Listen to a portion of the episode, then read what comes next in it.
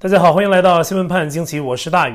那么三月二十一号，中国大陆发生了一起坠机事件啊，比较严重。当天下午啊，一架载有一百三十三人的中国东航波音七三七客机，在从昆明飞往广州的途中，在广西梧州跟控制中心啊失去联系，最终在藤县上空从九千公尺的高空直线下降。从当地矿业部门的监视记录可以看到啊，飞机是机头朝下垂直坠落在当地的深山密林之中，在坠落地面的时候啊，发生了猛烈的爆炸，引发了面积达十亩的山火。那目前为止呢，飞机上的一百三十三名乘客啊，其中包括九名机组人员，还没有找到生还者。当地的村民说，飞机坠落时听到很大的爆炸声。而后呢，现场被全部封锁了，只有救援人员啊，别人禁止进入。从当地救援人员的描述中可以知道啊，坠毁区域的树林都烧成了焦炭。救援开始的一段时间呢，甚至没有找到任何的遗体，遍地废墟啊。广西省消防部门呢发出的消息是，坠机现场没有生命迹象。这次事故啊，可能是二十一世纪目前为止中国最大的空难。中共官方媒体报道说呀，已经集结了八十名重症烧伤、骨外科、创伤等医疗团队，还有三十六辆救护车赶往现场。同时呢，还有大量的新闻媒体人员赶了过去，也不知道是不是能进去哈。那梧州市的人民医院在面对记者的电话询问时，拒绝回答任何相关的信息，只透露了一句啊，等官方消息。记者询问机场的咨询台，也得到的是这个统一的答案，等政府统一公布消息。在事发之后，一些从昆明出发飞往杭州、厦门、云南保山等地的所有东航的航班呢，都已经取消了。东航所有的波音737-800型飞机也都停飞。那这一次飞机掉落的画面奇特，引起了网友的议论。他们认为啊，这次坠机事件不同寻常啊，主要是这架昆明起飞的飞机能够在九千公尺高空几分钟内垂直下降，十分罕见。那根据财经杂志采访的民航专业人士李汉明的说法，那原因有三种啊，其一是飞行员故意自杀，当然了，这也可以细分为是主观寻死，或者是客观被胁迫。那么其二就是飞机被什么东西给打下来了啊，比如飞弹啊。其三就是飞机本身的故障。那么其实呢，第二点和第三点的可能性都是比较小。那就针对第三点来说，因为飞机呢都有几套的保护机制，想造成这种机头垂直朝下的坠毁效果也是不容易的，除非真的是故意这么干。现在大陆官媒的报道说，习近平对此事非常重视啊，说要彻查事故原因，并说要排查民航的隐患。从近年看呢，很多可疑的空难都是因为机上有一个或一些敏感人物被人暗中算计，而其他更多的乘客呢，则成了陪葬。例如，两千零二年大连的五七空难是时任大连市长薄熙来算计一个政敌。那二零一四年马航三七零的空难啊，有观点说是江派曾庆红策划的，针对其内部一般掌握敏感信息的特务的灭口事件。那本次空难呢，相信更多消息会在稍后越来越多的曝光出来。好，那接下去呢，我们继续关注俄乌战争的消息。但是这部分消息呢，我们就是用这个录音的方式给大家呈现，因为我出门在外嘛，所以这个网络不是很 reliable 啊，就不是很可靠。传大型的文件呢，可能有的时候会特别慢，影响播出的时间。所以呢，我之后啊，可能有一段时间，啊，比如说我在外地的这段时间吧，啊，都是用这种。出镜加录音相结合的方式啊，希望大家能够谅解，因为在外面呢，网络实在是没法完全的这种信赖哈。有的地方呢，WiFi 比较好，有的地方 WiFi 很慢，所以后面的部分呢都是录音了啊。谢谢大家。那这场战事呢，一些世界名人的动作也吸引了传媒的视线，比如俄罗斯人喜爱的好莱坞动作巨星前加州州长施瓦辛格对侵略的反对，还有就是美国的科技巨擘马斯克也在战争中插了一只脚。俄罗斯入侵乌克兰之后啊，乌克兰副总理费多罗夫曾在推特上呼吁世界首富马斯克用他的星链卫星互联网帮助乌克兰，以便在战火威胁下，乌克兰仍能时刻跟外界保持联系。马斯克是迅速的回应推文啊，说星链服务已经在乌克兰启用了啊，后续会提供更多的终端设备。这是在二月二十四号战争刚开始不久的时候的事儿。那么之后啊，马斯克的星链设备就源源不断地送往乌克兰。星链呢是由数千颗在距离地球表面约五百五十公里处运行的小型卫星组成的巨型卫星网络，能够给世界任何角落提供互联网服务。那马斯克创办的 SpaceX 公司呢，目前已经发射了两千多颗卫星，计划是要发射总共一万两千颗卫星。在乌克兰启动星链服务的四十八小时内，运送卫星接收器的卡车，还有提供设备充电的供电系统啊，都抵达到了乌克兰，为乌克兰提供网络的这方面的功能。那么星链的应用 App 从三月十三号开始，成为乌克兰境内下载最多的应用程序，超过十万人正在使用。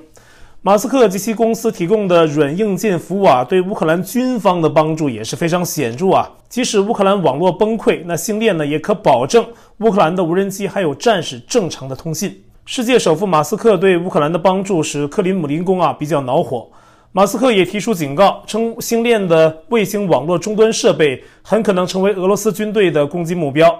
无人机在乌克兰战场的战功显著，这直接给了美国国防部信心。那美国国防部认为啊，不需要向乌克兰提供战机，转而选择援助更多外号为“弹簧刀”的小型无人机。那这款战术性的无人机啊，轻巧而且精准，加上以直接撞击目标的方式引爆小型的弹头，又被称为“神风无人机”。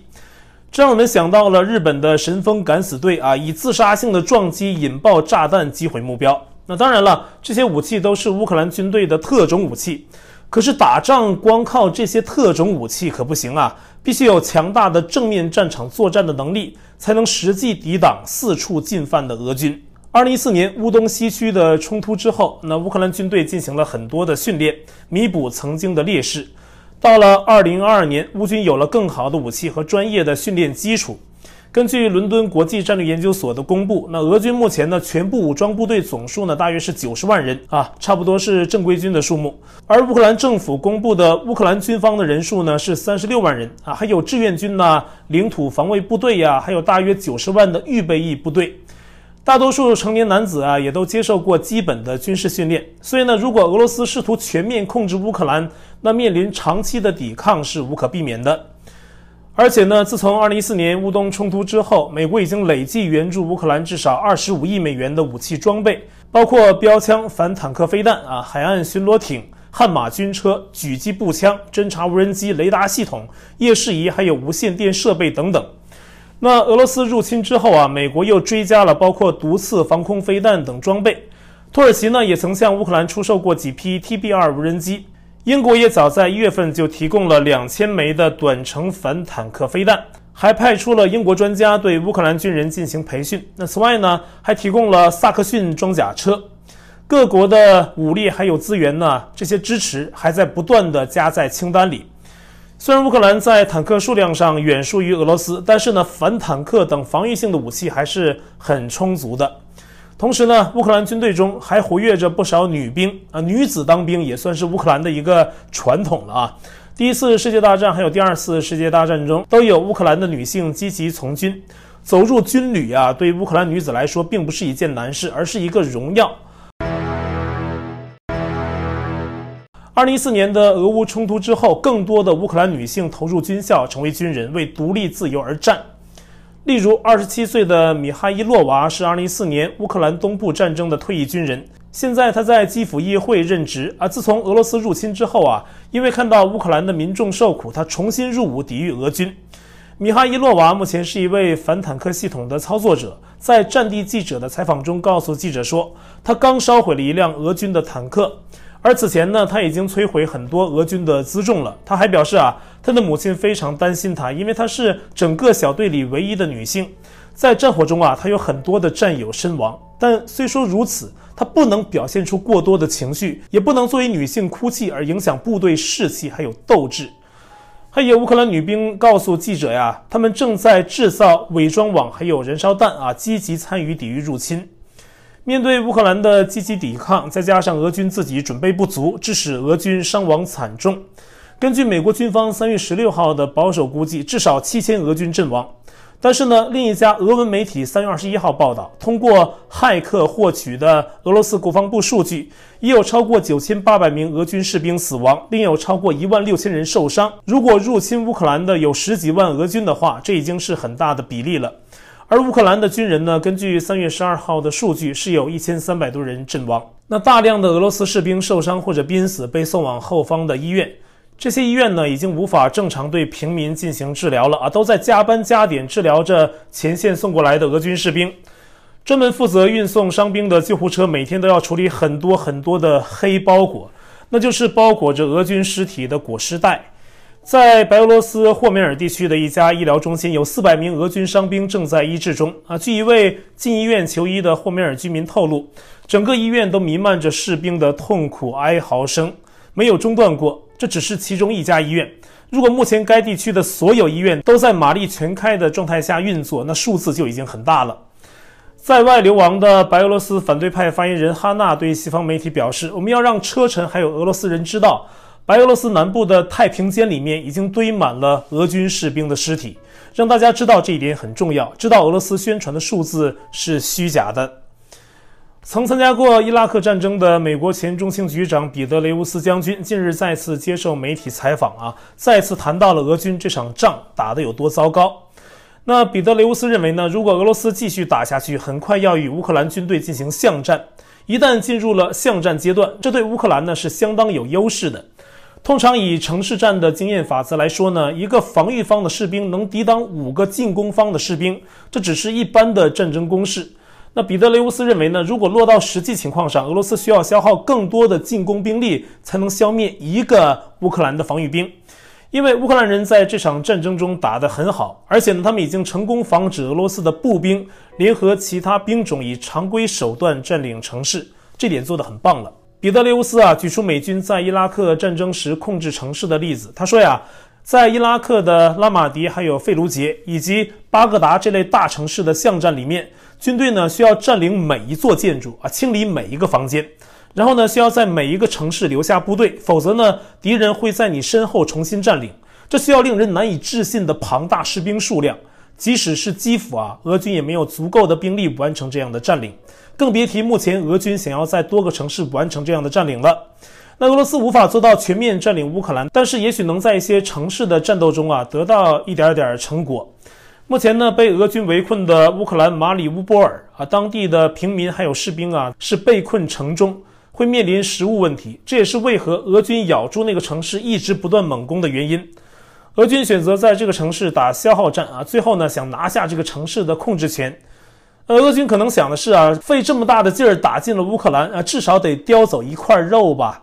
那二十一号早上呢，俄罗斯国防部向马里乌波尔市的领导层发出了最后的通牒，在二十一号早上黎明前投降啊。基辅政府呢，还有马里乌波尔当局都拒绝了俄罗斯的要求。那据当地的市议会官员透露啊，俄军每十分钟就会进行一轮炮火的袭击。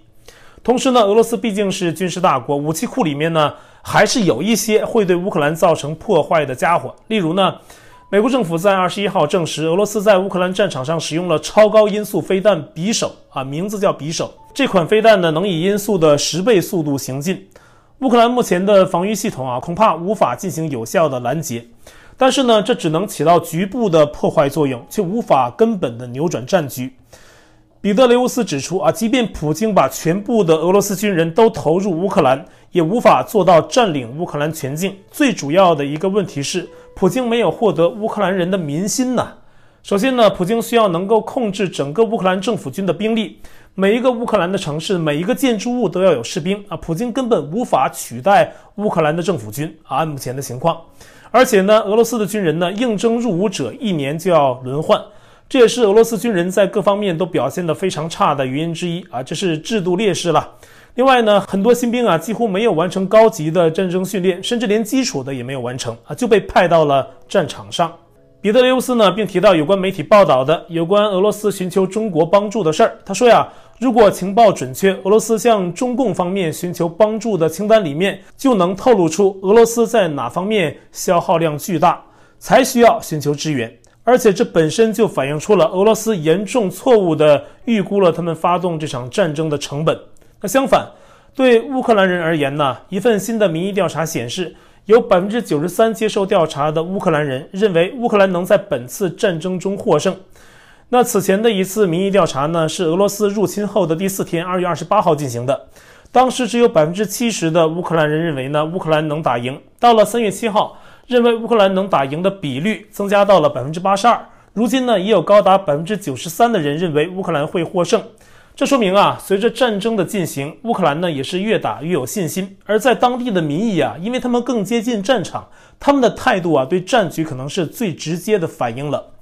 但是呢，这反过来对俄罗斯的现政权来说呢，可不是好事。仗呢没打怎么样，又被全世界制裁。那根据乌克兰情报人士对《每日星报》的透露。在普京引来西方国家对俄罗斯的严厉制裁后，俄罗斯的部分政治精英正在密谋暗杀普京，并且呢，将俄罗斯联邦安全局的局长博尔特尼科夫视为接替普京的人选。